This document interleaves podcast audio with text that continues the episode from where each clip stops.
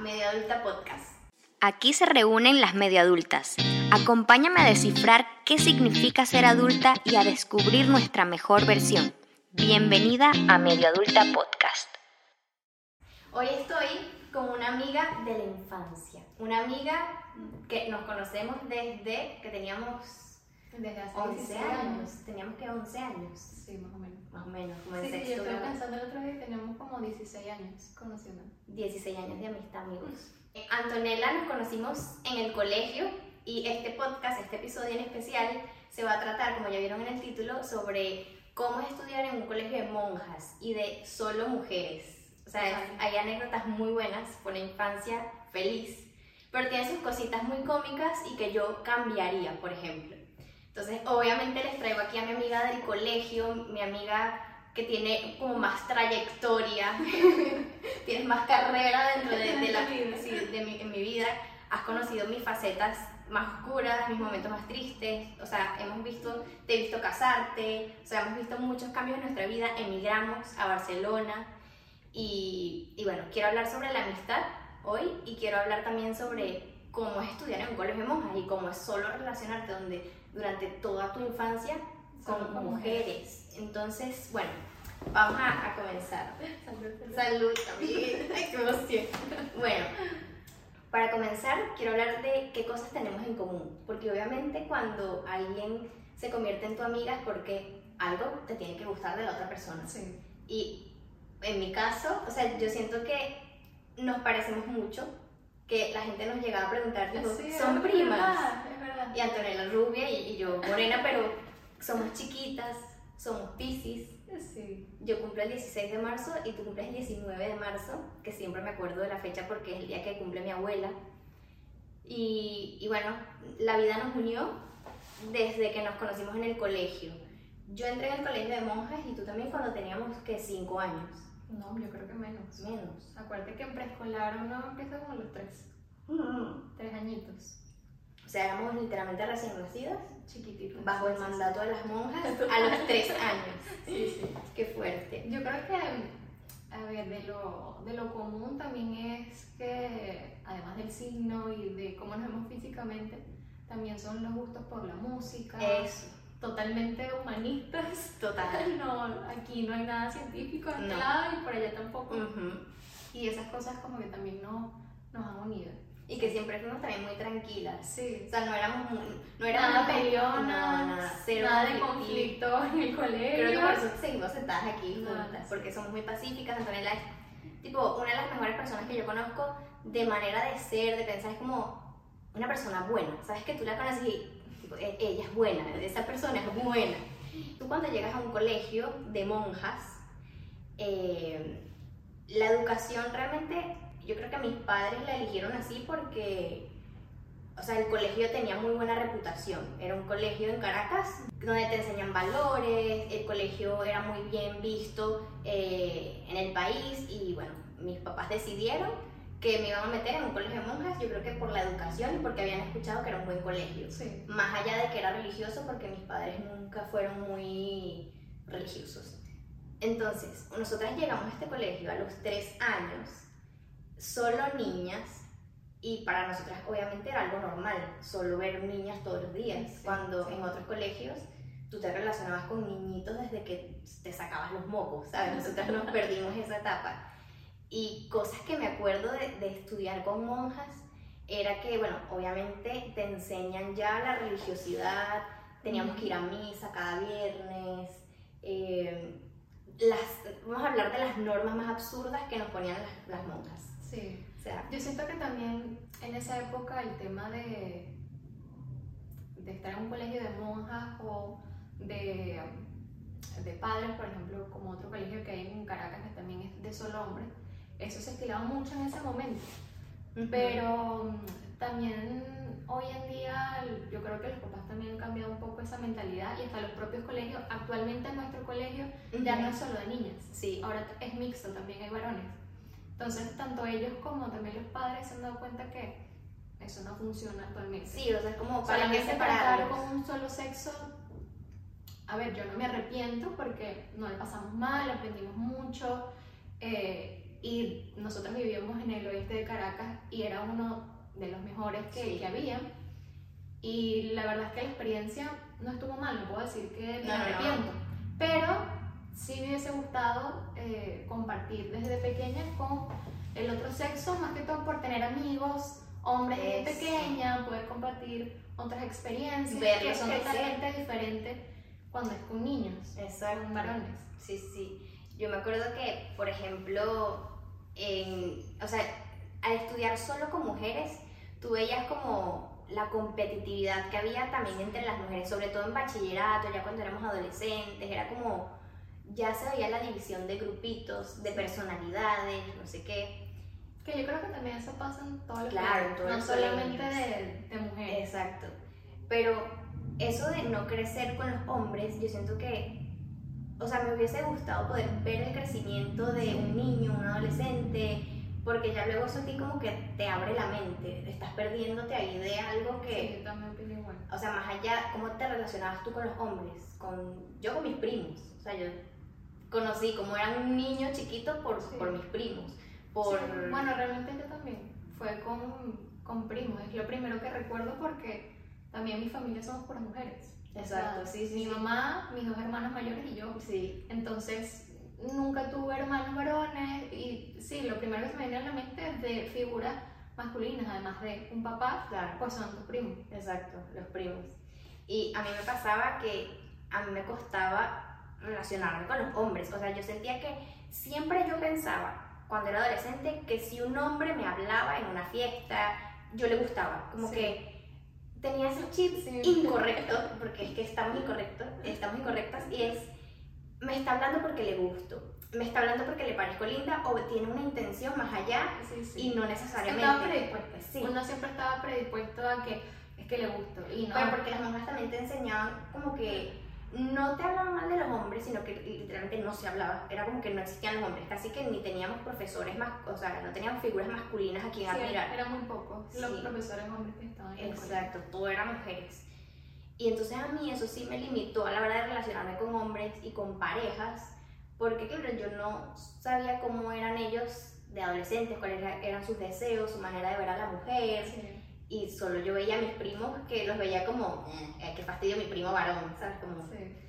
y siento que eso me limitó a la hora de relacionarme con los hombres. Todavía yo en la universidad, tipo, no me sabía relacionar con los hombres. O sea, yo los únicos hombres que conocía era o en una fiesta, o era que sí, el primo de una amiga, o... No, a mí también me pasaba que eh, lo mismo que tú. Y yo creo que es el sentimiento de no solo nosotras, sino de la mayoría que estudió solo con mujeres. Que al principio tú pensabas que si alguien se acercaba a ti era porque tú le gustabas y no Sí, fue sí, sí. simplemente una conversación. Sí, Entonces uno siempre estaba como predispuesto o, o eso. O si te veían con un hombre en una reunión, ya desde el otro sí. grupo, por allá en la esquina ya te estaban sí. haciendo señas porque sí, y nada que ver, y no pasaba nada en ese día, sino simplemente conversar. Yo, a día de hoy, o sea, creo que estoy pasando factura de haber estudiado bajo el, el matriarcado de las monjas. Eh, o sea, yo, a día de hoy, yo no te puedo decir, Antonella, que yo tenga un amigo, amigo, hombre. Yo tampoco. No tengo ni, o sea, esto, de verdad, no tengo ni un amigo hombre. Todos, o sea, sí tengo amigos hombres, pero son gays. O sea, me, me refiero a la figura de amigo heterosexual. Como que en mi mente me cuesta pensar que sí es posible una amistad entre un hombre y una mujer. Porque, bueno, también me ha pasado que sí he tenido amigos que yo los veo con ojos de amiga y ya, Sí. pero luego sí les termino gustando o se me declaran y es como medio No, o incómodo. pasa que terminas teniendo, a ver, no es que uno no tiene amigos hombres, pero tienes amigos porque capaz son los amigos de tu novio, de tu esposo, y por eso termina Claro. haciéndose una amistad bonita, pero no es que es el amigo tuyo, tuyo, que tú, si te pasa algo, lo vas a llamar, mira, no sé, Ajá. Carlos, me está Exacto, pasando esto y es que, exacto. no, por lo menos en mi caso Yo no lo tampoco, tengo. no tengo. Y me encantaría tenerlo. Exacto. O sea, mi pareja, mi novio tiene amigas. O sea, es real que él tiene amigas y tipo él, por ejemplo, viene una amiga que vive en otro país y José me dice, voy a ir a ver a mi amiga, vamos a tomarnos algo, voy a comer con ella. porque es su momento, o sea, es tipo, como yo que diga voy a salir con Antonella, él me dice voy a salir con, Sí, con es. Cristina, es para mí es Tú súper no estás normal. pensando, ay, ¿qué estás No. haciendo con ella? No, porque también tuve que aprender que hay personas que tienen amigos de- del otro sexo y no tienen nada que ver. Y, y bueno, eso por un lado, sobre la relación con los hombres, siento que fue una barrera. Y yo, por ejemplo, siento que estos colegios, qué bueno que ya mejoraron en ese sentido y ahora se están convirtiendo como en colegios mixtos. Nosotras nos graduamos y ahora Sí. nuestro colegio es de niños y niñas y eso está cool porque nos perdimos una parte importante de, de eso. Y sobre las normas de las monjas, porque este episodio creo que el gancho va a ser las, las normas. Sí. Ok, a nosotros en el colegio de monjas, y supongo que si estudiaste en un colegio de monjas y de solo mujeres, vas a estar identificada. El tema de la falda, yo no sé qué pasaba ahí. O sea, siempre era un peo que la falda tenía que ir por debajo de la rodilla. No, no, era O sea, creo que dos dedos dos por dedos. encima de la rodilla. Porque Porque, si ya estabas más, ya estabas de. Ajá, sí, sí, sí, sí. sí. Vamos a ponerle el. Era como, no, y era como la, la figura de la niña bien portada, era tipo toda derechita, la camisa por Que dentro, a veces- peinadita. A ver, que a veces esto no es para criticar todo de negativo, porque yo siento que también siempre es necesario tener normas. Ujú. Y mm, esos estereotipos así, de estar derechita, de estar arregladita, también es bueno. Pero habían cosas absurdas. O sea, Eso. por ejemplo, Los extremos, las uñas, me recuerdo, las uñas no podían estar pintadas de otro color que no fuera brillito, pero un brillo. Brillito. Ni siquiera rosado, brillo. ujú. Eh, a ver, eh, los, los ganchos o gomas de, de pelo, solo, el cabello, solo solamente podían ser blancas, azul marino, negras. Sí. No podía, rosado apenas te veían en la fila, Olvídate. Que si mariposita con estrellitas, olvídate. O sea, azul marino, negro o blanco. Maquillaje, cero. A mí me mandaron una vez a quitarme el maquillaje. O sea, me acuerdo que una monja se me acercó y me dijo, Erika, ve al baño y te desmaquillas. Y yo, ¿Y qué te habías puesto? ¿Qué Base. Mal mismo, sé que, el, que sí, Ah, la pintura nada más. pintura labial y me había puesto polvo. O sea, que era el, típico polvito que te hacías Así así. que ni se ve. O Para sea, comparado a lo que uno usa ahora, no se ve nada. Exacto, que si para taparte las tres pepitas porque, o sea, en la adolescencia yo tenía granitos y yo me los quería tapar. Sí. Y no, anda a, a desmaquillarte y a mí eso como que, ¿sabes qué? Qué chimbo. Porque no te dejan expresar tu personalidad.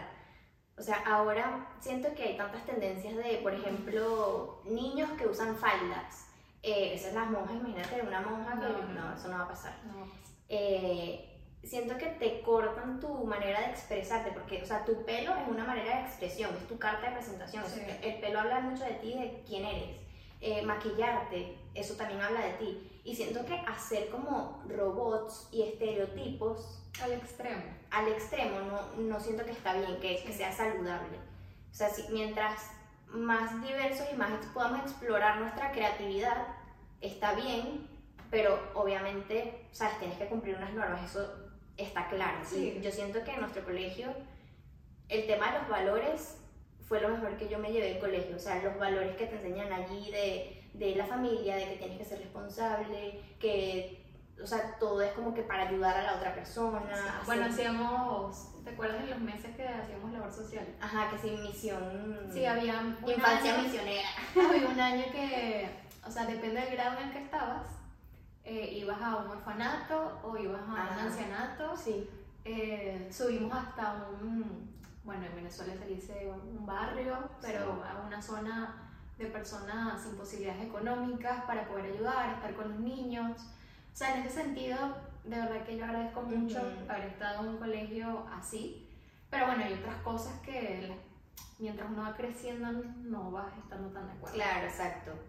Pero, ah, sobre todo, o sea, la ortografía, Sí, eso, total. Yo Eso se nota siento- mucho la diferencia. yo siento que soy demasiado buena en ortografía y eso es gracias a mi colegio, no fue por la universidad, No. no, fue por leer eh, libros, que obviamente influye, fue el compromiso de tener que escribir bien y bonito. Lo que es redacción, ortografía y caligrafía Fue gracias a las monjas. fue gracias al colegio. Sí, sí, sí. Y lo notas mucho, o sea, no por menospreciar otros colegios, pero es que se nota mucho como la, importa- la- o sea, la importancia que le daban. Sí, sí, sí, sí. Eh, yo me acuerdo perfecto que en sexto grado eh, con una profesora que tenía la fama de ser muy Ujú, Fuerte. Exigente.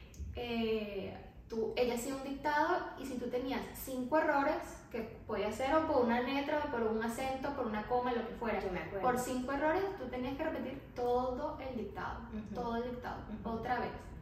Entonces son esas cosas que te obligaban de alguna forma y tú decías, por favor, ¿qué es esto? Claro que sí, no Pero hoy en día tú te das cuenta de la diferencia hasta en el trabajo, Sí, de cómo la gente escribe, los Sí, errores sí, que hay, y tú dices, wow, sí agradezco, en ese momento no lo veía, pero ahora sí lo agradezco total, muchísimo. total. Sobre todo, por lo menos para mí en la universidad, yo me recordé mucho de, de mis profesores en, en el colegio porque yo estudié periodismo, tenía materias que eran de periodismo y obviamente tienes que escribir bien.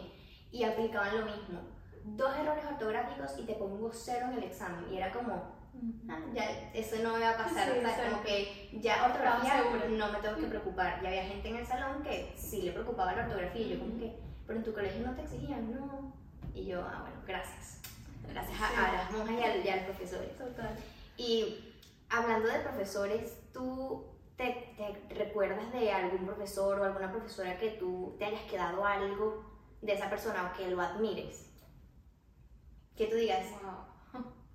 o sea, cuesta, ¿verdad? O sea, tipo, Sí. hay pocos profesores que te marcan. Y a veces no es por la materia que dan, sino por su manera de, de ver la vida. Yo, por ejemplo, yo me acuerdo de María Antonieta. Pensando. María Antonieta, profesora, si Sí. estás viendo esto, fuiste mi profesora favorita del colegio, porque María Antonieta, aparte de que era una super pro y se veía que estaba preparada y apasionada por las materias que daba de historia del arte, aparte a mí esos temas me, me gustan, era muy humanista y era muy que ella también hablaba hasta de salud mental, o sea, ella hablaba de temas como para ayudarte a que tú más grande eh, esas herramientas te sirvieran para ser una adulta funcional, o sea, era como que te explicaba cómo era el mundo afuera No, y eran unos temas que al final otro profesor no los tocaba. Exacto. Solamente se iban al grano de lo que estaba allí en el Exacto. como decía. Exacto. Y, y ya. Sí, sí, sí. Yo siento que con ella uno podía como tener otras conversaciones más intensas y era como, no sé, yo lo valoro full que ella era muy apasionada. No era solo eso, escribir en la pizarra y listo, hagan el examen y ya. Y no sé, o sea, me acuerdo de eso, de, de pocos profesores en el colegio que me marcaron. Y ella fue... Sí, una- en mi caso, mm, así de admirar, no, no te puedo decir uno. O sea, no tuve problemas con ninguno, eh, pero así de admirar, la verdad es que no, no te puedo decir. No, algo están haciendo que falta ahí una, una magia, una cosa, una pasión. Conexión. Sí. Y te acuerdas de tu adolescencia, porque ya ahí sí éramos amigas, ya en la Sí. adolescencia pasamos por, por cositas. Eh, Yo tuve un momento clave en el colegio, Ujú. que yo todavía me acuerdo, y es que cuando yo era adolescente y me empezaron a gustar los niños de otros colegios, porque en el colegio no me podía enamorar de nadie, al menos que fuera lesbiana y me enamorara de mi amiga, ¿sabes? Eh, cuando a mí me empezaron a gustar los niños, yo tenía una mejor amiga. O sea, antes de conocer a Anto y al grupo de amigas, yo sí llegué a tener una mejor amiga. O sea, era tipo hermana, así que tú sabes que hay dos personas que siempre están juntas. O sea, yo tuve una mejor amiga y yo estaba enamorada de un niño, pero una locura. O sea, tipo, yo lloraba, me ponía canciones de Luis Fonsi. Para llorar más. Sí, yo lloraba con, con mi amiga, tipo diciéndole, me gusta demasiado él, y tipo no me para, no me hace caso, no me responde, no me mira. Y yo llorando con ella, como, ¿sabes? Y, y ella como que, no, tranquila, no sé qué. Y, o sea, de repente me enteré un día así de la nada que ella se había empatado, o sea, se había puesto de novia con este niño que a mí me gustaba y que yo había estado llorando con ella por él. Y como que llegan el, chisme al colegio y todo el mundo se enteró de que esta persona estaba con el niño que me gustaba. Era mi mejor amiga, o sea, tipo, best friends forever. Una gente que hacía pijamadas, dormía juntas. Te recuerdo. Y yo siento que eso a mí me marcó, o sea, yo fui al psicólogo porque es como cuando tú crees y confías mucho en una persona y que te rompe como esa imagen de hermandad Sí, sí, sí. a mí me, me pasó factura, o sea, tipo el resto de mi vida. Yo a día de hoy me cuesta confiar en las personas, eh, tanto en relaciones de pareja como en amistades, como en compañeros de trabajo. O sea, hay cosas que en la adolescencia te marcan y ese es un tipo de cosas que a mí me marcó, como que tú te abres demasiado a una persona y de repente, ¡pum!, al día siguiente te traiciona y es como, Sí.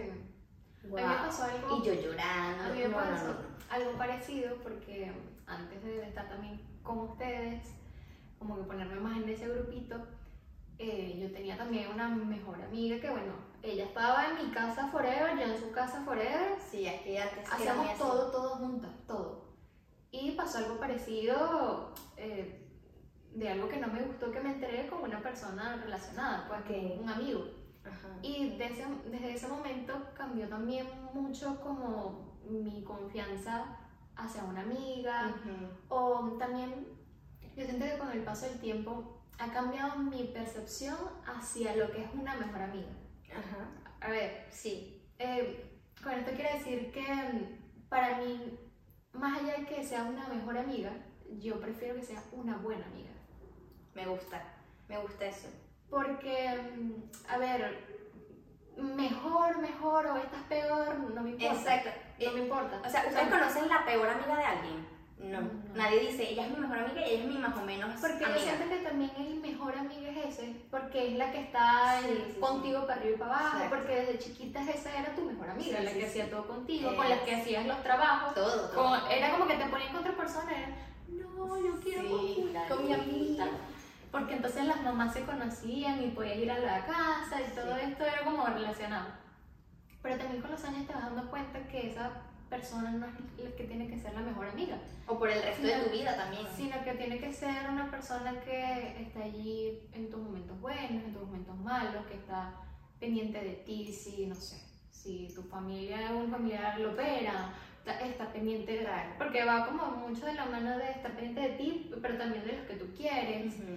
Eh, de que te acepte. Yo siento que también la amistad es mucho de aceptar cómo es esa persona.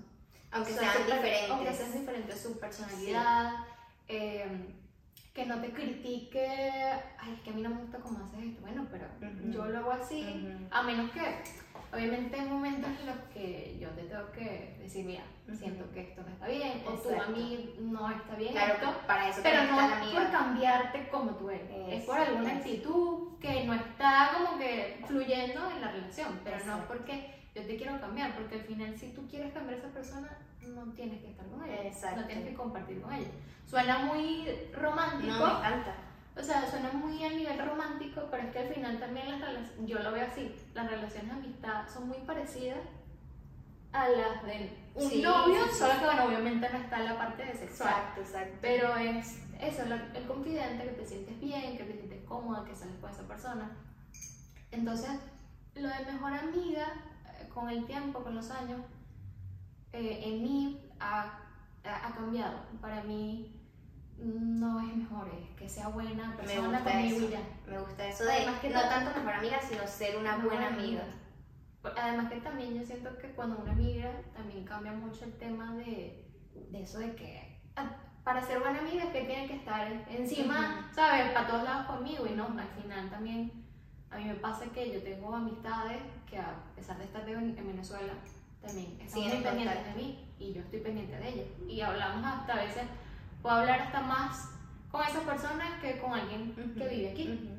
Entonces, Sí, a mí, por ejemplo, o sea, desde eso que me pasó, que siento que me marcó, eh, siento que yo, por ejemplo, soy muy lobo solitario. Yo nunca he sido muy amiguera. O sea, nunca he sido de, de siempre necesitar estar eh, en un plan, en una movida de necesito hacer brunch con una amiga, necesito eh, ir a maquillarme en casa de una amiga, necesito pijamadas. Como que esa parte yo la quemé en, en mi adolescencia y ya yo ahora, siendo medio adulta, soy muy de estar en mi casa, de estar yo encerrada conmigo misma, que es algo que tengo que trabajar porque siento que sí tengo amigas alrededor que como que necesitan más de mí, de, de decir hola, ¿cómo estás? No sé qué, porque es dando y dando. Obviamente la otra persona no siempre va a estar ahí preguntándote cómo estás tú, pero si tú tampoco le escribes o no tienes como el interés de visitarla o verla, obviamente se va desgastando. Es como una relación de un novio, de, de un Sí, esposo. como lo...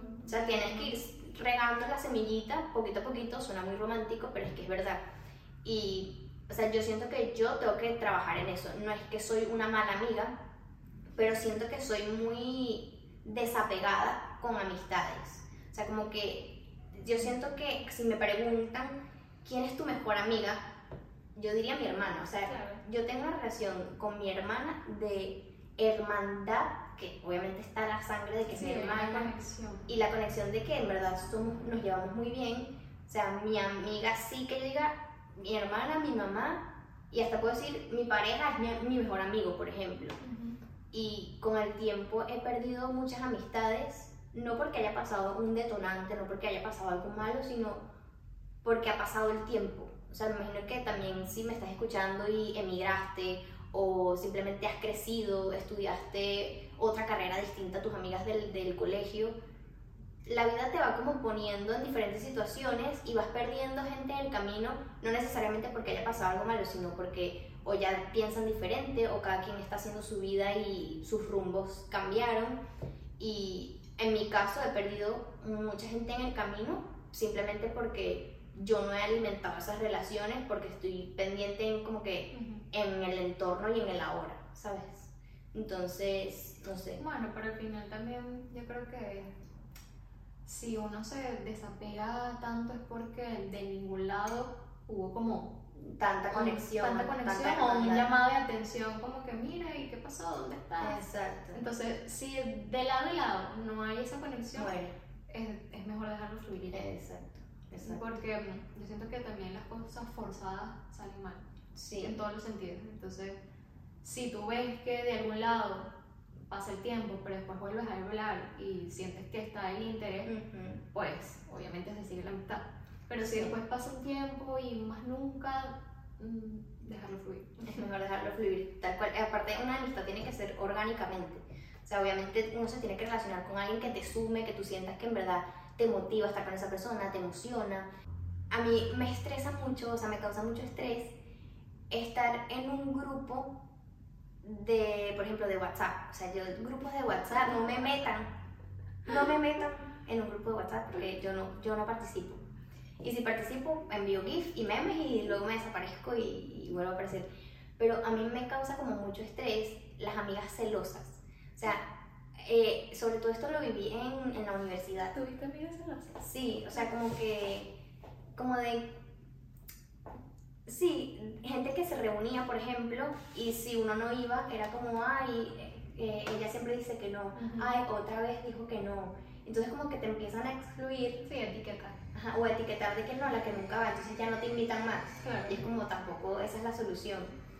Y también me estresa mucho esos grupos de amigas que se reúnen solo para hablar mal de otro grupo de amigas. No, terrible. O sea, yo no soy ese tipo de amigas, no voy a ser partícipe de ese tipo de chismes o de hablar mal de otra persona porque, o sea, no, no sé, no, me siento que estamos desgastando energía en algo que no... Sí. la otra persona está que sí comiendo así en su casa y ni se está enterando de lo que está pasando. Yo siento que también, a ver, cuando uno está reunido con mujeres siempre sale el tema de, te enteraste que fulanita, Es que el odio une, o sea, el odio une. o que fulanito, o sea, siempre hay un comentario, pero de que toda la reunión se basa en destruir a los demás, sí hay muchos casos, Sí. y, no es la idea. Yo me he separado de grupos así, me he Además- separado de grupos. Además que yo siento que, hablando del tema de, porque venimos de un colegio de monjas de puras mujeres, a mí siempre me ha parecido absurdo el tema de como eres mujer, me da envidia que tengas esto, tengas lo Sí. otro, o que no. tengas mejor el cabello, que siempre me ha parecido absurdo. Sí, El tema de, de envidiar o, o, por ejemplo, siempre está como que el tabú buen de tema, que, buen tema. O el tabú de decir, ay, qué lindo te ves hoy, o qué bello te queda este color. Es que no sé, para mí me parece normal. Ujú, ujú. En vez hay gente que, imagínate, yo le voy a decir que Antonella está bonita, pues, por favor. Sí, sí, es sí, como sí, sí. esa rabia y es, Sí. es como que no, si tú te sientes bien contigo misma, no te da pena ni problema decir qué lindo te queda esto. Y, por ejemplo, si tú ves a un artista o, "Ay, qué bella está, no es que a mí me gustan las mujeres, es que tú puedes aceptar que que- qué bonito. Sí, O ¿no? sea, o admirar a tus amigas. Es bonito cuando tú te alegras por los logros de tus amigas. porque o sea, siempre lo ven como, ay, está... O como sea, si te como- estuviera quitando algo, como si te estuviera Sí, quitando O por ejemplo, que si admiras algo de esa persona y dices qué bonita, qué bella, o si es fitness, por Ujú. ejemplo, es que te gusta. Y es como, Ya, no, no. tú puedes admirar, o sea, yo puedo seguir a varias personalidades y me encanta que estas se afines porque tú te ves, oye, me encantaría tener Sí. ese cuerpo, Sí. me encantaría tener ese, ese cabello, pero no por envidia. Exacto, no es de la Es como envidia. esa mentalidad no, no me gusta, porque también como venimos de, de un mundo de, muchas mujeres, bueno, tú también, tu mamá, tú tampoco tuviste hermanos, siempre como una siempre mujer, tu mujeres. hermana, em, por lo menos no lo vemos así. Eh, no vemos que la mujer hay que envidiarla, sino al contrario, es como que compartir, Exacto. es alabar lo que haces, eh, por lo menos yo que tengo hermanas mayores, alabar ya su etapa como esposas, como madre, Ujú. empiezas a admirar más, Exacto. no a destruir. Exacto, ni a criticar. Sí. O sea, eso de ser mujer y criticar a otra mujer me parece lo peor que puede pasar y que sigue pasando a día de hoy, que he visto muchas mujeres criticando a otras, hablando mal desde la parte física a criticándole su manera de cómo es con sus hijos, criticándole, Ah. no hagas esto así, hazlo así. Es como cada quien tiene sus ritmos, su- sus tiempos. Eso ya sería un tema para otro Uy, no, es que hay temas intensos. Sí, sí, sí. Y hablando de intensidad, el tema de la religión, porque Sí. yo desde que migré, a mí me pasó como un exorcismo, una cosa, unos ramazos, que aquí la gente es muy open mind. Sí. O sea, por sobre todo aquí en esta ciudad, en Barcelona, la gente es muy open mind,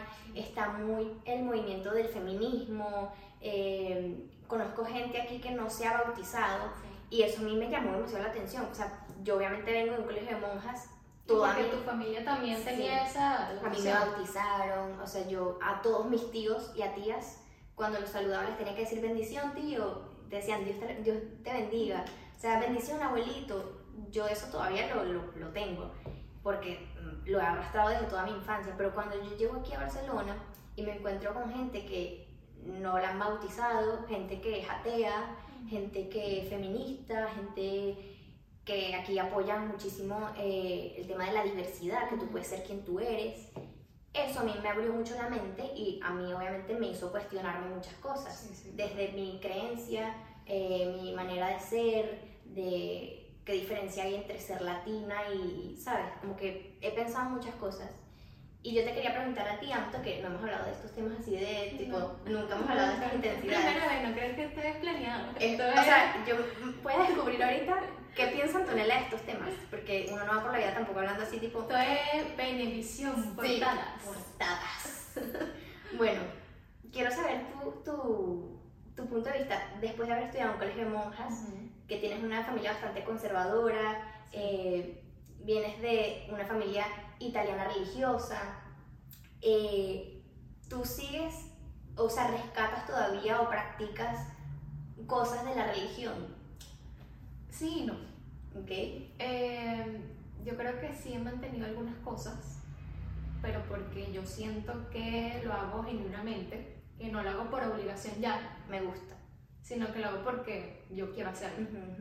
Por ejemplo, eh, a mí el tema de ir a misa eh, no es algo que, que me apasiona. Ok. Porque siento que, y con todo respeto, Sí, no, no, esos temas son delicados y viva la diversidad, yo soy demasiado open mind. con todo respeto a quien opina que, bueno, que ir a misa, que lo tiene que hacer, que es como una obligación, porque siempre nos decían que todos los domingos tenías que ir a misa. que era como una obligación. Era como una, sí, como una regla. Ujú. Entonces, por ejemplo, en ese tema, eh, yo actualmente, ya casi los 30 y pisados, eh, yo siento que es más genuino, yo voy a la iglesia, yo por lo menos yo estoy caminando y entro a la iglesia y yo me siento Ok. y puedo prender una velita y puedo empezar a orar. Yo prefiero orar y hablar, o sea, claro, porque yo creo en Dios y todo Ok. este tema. Yo me siento, oro, pero el tema de ir a misa ya no lo siento parte de mí. Ok. Porque siento que estoy allí repitiendo algo, pero en realidad no, no es algo genuino. Estoy ahí Ok. como... Exacto. Entonces, por ejemplo, eso lo cambié. Pero sí crees en Dios. Pero sí creo en Dios. O sea, tú, por ejemplo. y yo tengo imágenes en mi casa de Ajá. vírgenes. Exacto. eh, y eso lo mantengo. Eh, Te Navidad- casaste por la iglesia. me casé por la iglesia porque yo sentía que, que si no estaba como que esa bendición de Dios en mi unión, en mi unión de pareja, pues como que algo estaba inconcluso, ¿sabes? Era como algo que tenía que estar. Ujú. Un- Entonces son cosas que he mantenido pero en otras también he abierto mi mente. Por ejemplo, eso de la misa. eh, no considero que, por ejemplo, si una persona se divorcia, eh, es pecado. Claro, Porque exacto. ese tema también es Sí, delicado. sí, Por lo menos en los colegios de monjas, no sé si tú recuerdas, que ellos, o sea, ellos no quieren unos padres, cuando tú inscribes a un niño, Sí. No quieren unos padres que estén divorciados. Te hacen como un casting, le hacen un casting a los padres cuando van a inscri- inscribir a sus hijas Y les preguntan y les su preguntan cómo es tu relación de pareja Y si son divorciados, no les gusta la te quitan puntos. Sí, que- sí, es como que el Sí. candidato. Sí, sí, sí. Entonces, eso también ha cambiado mucho porque le digo, no tiene nada que ver. O sea, Sí, una familia que están la pareja separada, pues el mismo amor y el mismo, la misma educación buena y bonita eh, que puede llevar una pareja jun- eh, claro, claro. Eso O sea, que entonces son cositas que van como cambiando y que mira, esto ya no me parece, Exacto. esto no me parece. Yo siento que está bien la religión cuando es genuina, como tú estás diciendo, cuando Sí. tú realmente sientes que eso a ti te está aportando. Es como gente que hace meditación. O sea, la gente, ¿por qué hace meditación? Porque genuinamente está decidiendo que quieren creer que meditando Sí. eh, van a ser mejores, van a poder organizar mejor sus ideas, su manera de pensar. Eh, y bueno, ahora ya hablando de, de mi caso, yo di un giro tipo 360 en mi vida.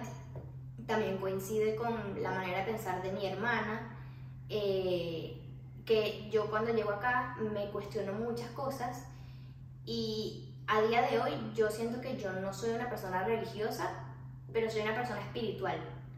Yo sí soy muy espiritual y me puse a investigar como que yo sentía que no creer en Dios estaba mal o era como, o sea, que alguien te dijera en, en la época del colegio, yo soy atea o yo soy ateo, es porque eras emo, eras sa- satánico, eras rockero, No me acuerdo esa palabra. ateo, ateo, o sea, tipo decir que eres ateo suena como ateo, ¿sabes? Como un bicho raro. Y yo me puse a investigar como que cuál es la diferencia entre ser ateo, ser religioso, ser creyente, ser agnóstico y me identifiqué con el tema de que yo soy una persona espiritual.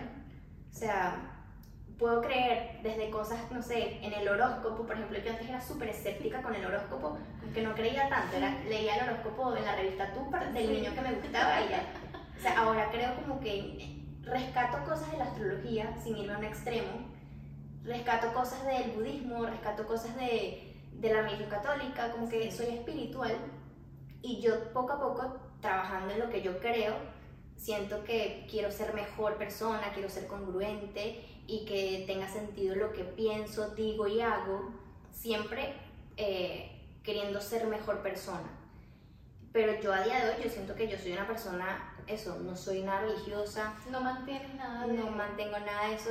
Yo, cuando era niña, yo me imaginaba caminando por el altar, yendo a misa, casándome con el cura, he ido a misa de amigos, eh, a bodas que son en la iglesia, y cada vez que voy a una boda en una iglesia, eso es lo que a mí me hizo como, Clic. sí, cuando he ido a bodas últimamente, como que no conecto con lo que está diciendo el cura, no conecto, a veces siento que el discurso es hasta caer en lo machista, es como, ay, no sé, como yo ya también como que estoy como medio predispuesta y a veces está mal, pero como que examino mucho lo que están diciendo y no me siento identificada. Entonces a día de hoy obviamente yo me he sentado con mi pareja, que ya tenemos siete años juntos, o sea, siempre obviamente se hablaba del tema de cuando se casan, no sé qué, cuando, cuando el anillo, el anillo para cuándo, y yo me senté como así, yo me sinceré, yo le dije como que lo que me estaba pasando, como, en verdad yo no soy tan creyente, yo se lo dije así como, pero yo, yo siento que yo no creo en Dios. Tú lanzando la punta a veces él decía que sí se quería casar con la iglesia. Sí, y José es como demasiado, él no sabe qué es, o sea, él no sabe si cree en Dios, él no sabe si es religioso, él- es como que, bueno, por si acaso, uno Un alma libre. por si acaso uno se debería casar por la iglesia, como, y yo, pero en verdad, ¿sabes? Como que yo no me veo casándome por la iglesia, y a él como que le da igual, pero a la vez como que sí le hace ilusión casarse por la iglesia. Entonces sí ha habido este debate entre él y yo como que si tenemos hijos, lo vamos a bautizar. Empieza el dilema. yo le mandé una nota de voz a mi mamá. ¿Qué pasa si yo no bautizo a mi hijo? Mamá, yo no, yo no quiero El bautizar. demonio. Sí, entonces mi mamá y que, bueno, cada quien hace lo que quiera, como que, o sea, mis papás nunca han sido religiosos, mis papás nunca han tenido una virgen en la casa, eh, el nacimiento nada más en diciembre, Ujú. pero mi mamá nunca ha sido de voy a rezarle a los santos, voy a rezarle a la virgen, nada, o sea, mi papá, yo creo que mi papá es ateo, solo que él no lo ha dicho, No lo dice. mi papá no dice que es ateo, pero mi papá, o sea, mi papá nunca va a decir el tiempo de Dios es perfecto, mi papá nunca va a decir Dios te bendiga, o sea, es como que yo siento que también vengo de una Ah, familia. tú no le pides la bendición a él. No, no, no, no. Ah, Pero tu mamá sí. No, Ah, solo que mi mamá sí es más de que dice frases así de, de tía, tipo, gracias a Dios, tal cosa, ¿sabes? Pero yo siento que eso, Karina y yo, cero religiosas, capaz cuando tenga un hijo no lo voy a bautizar, el novio de mi hermana no lo bautizaron y fue como, no te bautizaron. Sí, sí. Wow, Eduardo, sí. Y yo siento que, que sí, que yo estuve pensando en muchas cosas, te digo, o sea, he cuestionado todo. O sea, desde abrirle los huecos a una bebé cuando nace, No, pero Tipo- no te fuiste tipo- lejos. tipo, pero es que es importante, Sí, sí. o sea, tipo, pensar en las cosas porque se hacen, no, no hacerlas, no ir por, o sea, no ir por la vida como pollo sin cabeza de hay que hacerlo porque hay que hacerlo. Sí. Es porque, le- porque le estás abriendo los huecos a tu bebé apenas nace. Porque es niña, porque hay que marcarla, es niña. Es niña. Tiene que ser coqueta, es niña, es diferente. Y es como, o sea, yo estoy intensa, horrible con esos temas porque me estoy, me estoy cuestionando como las cosas y la manera de ver la vida. Y, y eso, o sea, es, es mi punto de vista ahorita. Siento Sí, que no, somos no. el ejemplo perfec- perfecto de amigas que son diferentes, tienen maneras diferentes de ver la vida, pero que nos Porque no tiene que complementamos. chocar. O Exacto. sea, no, no tiene por qué chocar. eh, a ver, no tiene que crear algún evento Una discusión. negativo, sino que es hablar de, de lo que ya a ti te parece, lo que tu mamá te enseñaba y que ahora no te funciona. Exacto. Porque yo también, yo siento que también emigrar y el tema de la religión, o sea, emigrar y la religión eh, te hacen cambiar mucho. O sea, Ujú. tú ahora cuando ya uno está más grande, eh, como dije anteriormente, son, tú haces, empiezas a hacer cosas, pero porque tú dices, sí, me hace feliz, estoy cómoda con esto, pero si no va conmigo, Ujú. ya yo no lo hago, porque, o sea, no, tiene, no tengo que hacer lo mismo que mi mamá hacía en su momento y eso no tiene nada de malo. Es como, Solamente que uno veía como, qué horror que yo no Sí. haga, no sé, que yo no coma el tema de, por lo menos Jueves Santo, Viernes Santo, no comer la carne, ajá, ¿sabes? Eso, sí.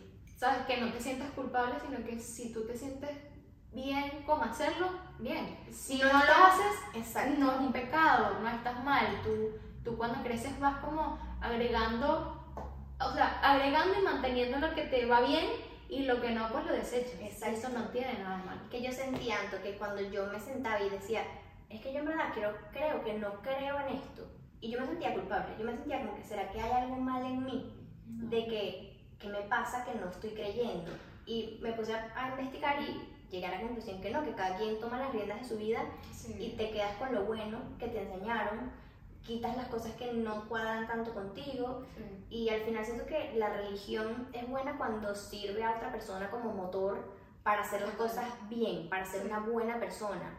Eh, siento que las iglesias, la iglesia católica, debería como mejorar su discurso, ser más inclusivos eh, y abrirse un poco más a, a las la nuevas generaciones, a las nuevas generaciones y no ser tan old school con su discurso.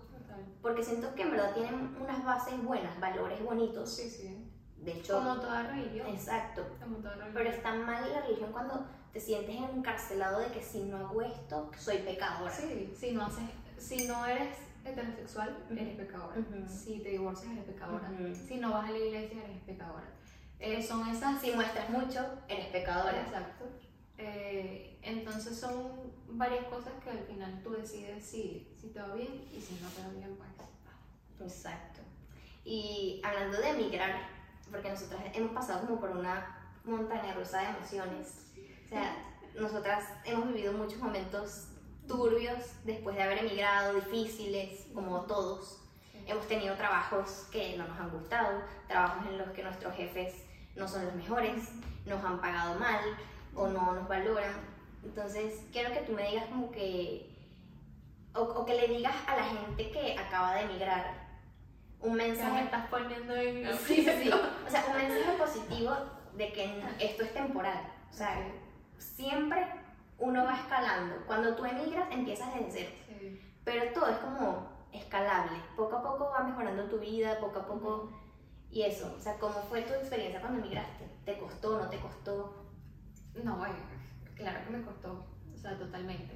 Y mm, yo siento que mm, el emigrar al comienzo siempre va a ser difícil, pero es porque te estás alejando de tu familia, tus amigos, tu zona de confort, que es lo que más suena, Sí. que es lo que tú conoces, tu casa, tu espacio, tus vecinos. O sea, es que creces, o sea, nosotros emigramos con qué edad? Con 23. 20. No, yo tenía 26 cuando emigré. Ya no ah, me bueno, acuerdo. tú menos. Yo 24. Eso, 24, por ahí, 24. Bueno, igual. Pero igual, tienes 24, Pero 26 años en un mismo lugar con la misma gente, la misma. O sea, ya todo lo conoces. Como pez en el agua. En vez, claro, cuando emigras, todo es nuevo.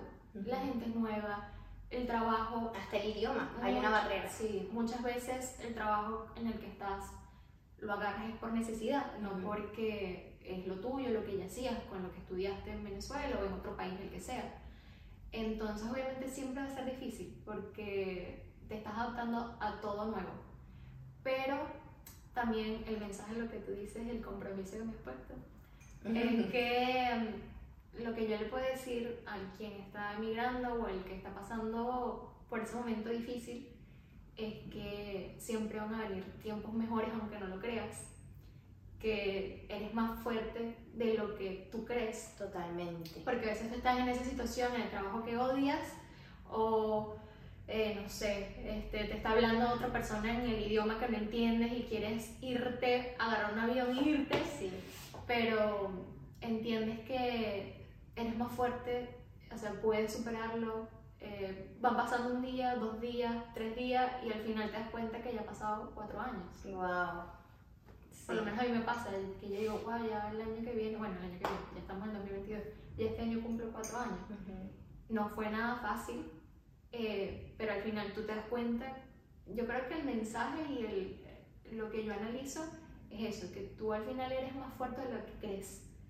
y que un día, un día, que hay que pensar, no hay que- cuando emigras siento que no tienes que pensar en, bueno, un año voy a ver si estoy en este trabajo, o sea, siempre hay que ponerse metas, pero es como que del día a día. Sí, más a corto día, plazo, corto sí. plazo. Como que estoy en este trabajo, bueno, ¿qué voy a hacer para, para ser mejor en este? Y si no me gusta, cambiarlo. O sea, no duden en que si no se sienten bien en un lugar, vayan a otro lugar, busquen otro trabajo, porque al final eh, en el lugar en el que estás y en el trabajo en el que te desenvuelves es tu día a día completo. O sea, la mayoría de ocho horas trabajando en ese lugar y te tiene que gustar. O sea, donde tú estés tienes que ¿Y estar a gusto. cuándo te has dado cuenta, Anto, de, de que ya, que, has- que ese es tu límite de estar en ese la- el lugar, en esa situación? O sea, cuando tú captas las señales. Oye, cuando ya me afecta a nivel de salud. Yo creo que ese es un, un tema también eh, clave. O sea, cuando ya tú estás triste, cuando no sé, Desanimada. desanimada eh, Piloto automático. dolores, ¿sabes? Ya te empieza dolores de cabeza, de ansiedad. Ya tú dices, mira, eh, esto no vale la pena. Necesito un cambio porque no soy feliz. Y Ujú. tampoco la idea es estar sufriendo Claro. porque ya es suficientemente difícil. eh, como estar en otro lugar que no es tuyo, Sí. que hay con tu gente diferente.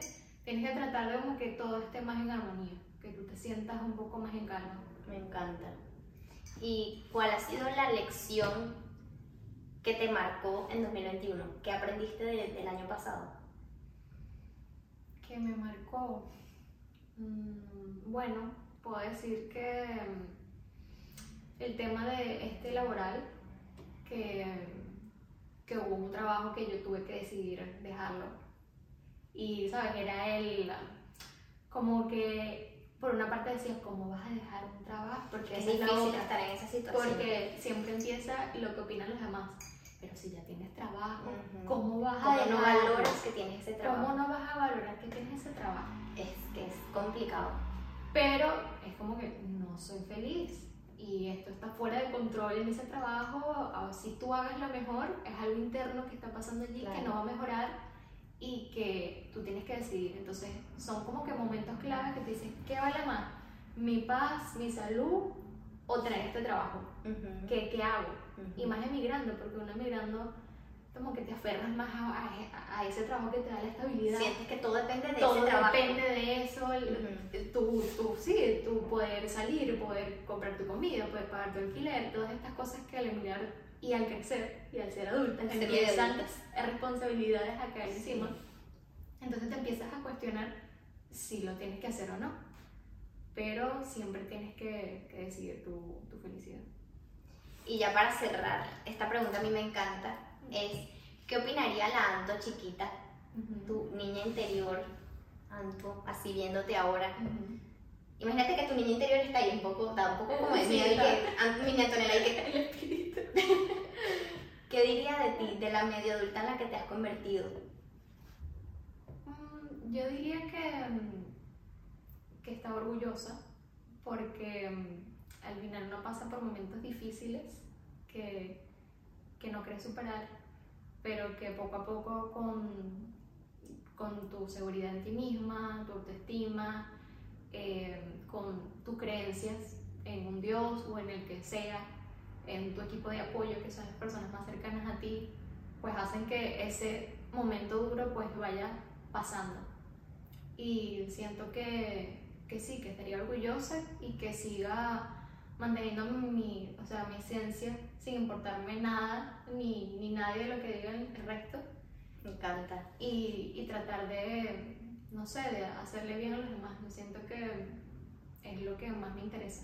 Que sean pocos o muchos, que yo soy más de pocos. Yo soy más de pocas personas alrededor de en las cuales confiar. Sí, No soy de muchos, porque siento que a veces el mucho va muy a la hipocresía. Ujú. Es por tener mucha cantidad y a mí eso no me interesa. A mí me interesa Calidad. Calidad antes que tener gente que sí está conmigo, que me, que me acepta. Y, y yo siento que es eso, que, que, no, que no pierda mi esencia y trate de, de siempre hacerle seguir, porque yo siento que seguir haciéndole bien a, a quien tengo a mi lado. Qué bonito, me encanta. En verdad, Antonella es una persona demasiado humanista. O sea, de hecho, bueno, eh, tú te graduaste de recursos humanos y siento que, o sea, tienes vocación de eso, de ayudar a los demás, de escuchar, eres muy buena oyente, eres esa amiga que tú te sientas y te puedes desahogar y hablar de intensidades como yo y, y que nunca juzgas a los demás por ser diferentes. O sea, eso me encanta de ti y yo siento que tu niña interior sí estaría muy orgullosa por todas las dificultades que has pasado, por dónde estás ahora. Mira este apartamento tan, tan bonito, lo que has construido, estás con tu esposo y, o sea, te veo bien, te veo feliz después de todas las cosas malas que han pasado. Es como, ahora sí, todo pasajero, siempre podemos estar mejor y, y ya está. Y bueno, Gracias. gracias por, por abrirme tu casa, por creer en este proyecto, por decirme que sí a estas locuras No, a ti. y Para mí por hablar de estos temas tan intensos que no mucha gente se atreve a hablar de, No, y de a veces en temas. el día a día sí se dan los temas, pero es como pasa desapercibido. Ujú. ¿Sabes? Como que bueno, ya yo conozco a Erika hace años o yo co- conozco a Antonella, pero hay como que temas que, ¿en serio? no Ay, habla. Ay, te había pasado esto, coño, no sabía. Ujú. Entonces, no, para mí también un placer poder ser parte de, de este proyecto tuyo porque yo te conozco desde, desde hace mucho tiempo, desde chiquita, Chiquititas. desde que ibas a cantar en tu academia, que íbamos a apoyarte con pancartas y Ay, todo. sí. Entonces, también es muy bonito verte a ti crecer y, y que me hagas parte de esto, pues yo nunca me lo imaginé. Yo siempre decía, ay, Erika, ¿en qué me estás metiendo? Sí. Porque yo soy, mira, yo me acuerdo que era de las últimas que siempre tenía, salió una red social y yo era la última que la abría, porque yo era como que, no, ay, Sí. exponerme así, Sí. pero no, te lo agradezco mucho. No, gracias a ti. en verdad, o sea, es full especial para mí que estés en este proyecto porque medio adulta se trata como de, mm, o sea, yo sigo creciendo, todavía yo me siento muy, muy niña, muy medio niña, medio mujer y siento que traer a una persona que conoce todas mis facetas es clave en este proyecto de medio adulta porque, o sea, tú conoces cosas que casi que muy pocas personas conocen de mí Sí. y poder abrirme y contarte en qué movidas estoy ahorita. No, y que ser adulta, yo también siento que, o medio adulta, como lo quieran ver, también es mantener como tú uno era en ese Tu momento esencia. y también obviamente cambiando mentalidades, creciendo con la madurez. Más, Yo creo que también lo de ser adulta va de la mano de responsabilidades Sí. que antes no tenías Sí, y ahora las tienes. Pero yo siento que también es, es mantener eso que, que te conectó con esa persona hace años. exacto, me encanta eso. Bueno, nos pueden escuchar, bueno, ya, ya yo te metí en el paquete, tipo, nos pueden No, escuchar. pueden escuchar. Pueden escuchar el podcast en Spotify, Apple Podcast, Amazon Music y también pueden ver la entrevista en formato video si nos estás escuchando y quieres ver cómo es mi amiga, dónde estamos, cómo está la taza que tengo aquí. Puedes verlo en YouTube, en mi canal, Erika Goncalves, y nos vemos en el próximo episodio los miércoles. Besito. Campanita, campanita. Suscríbanse y activen la campanita. Bien.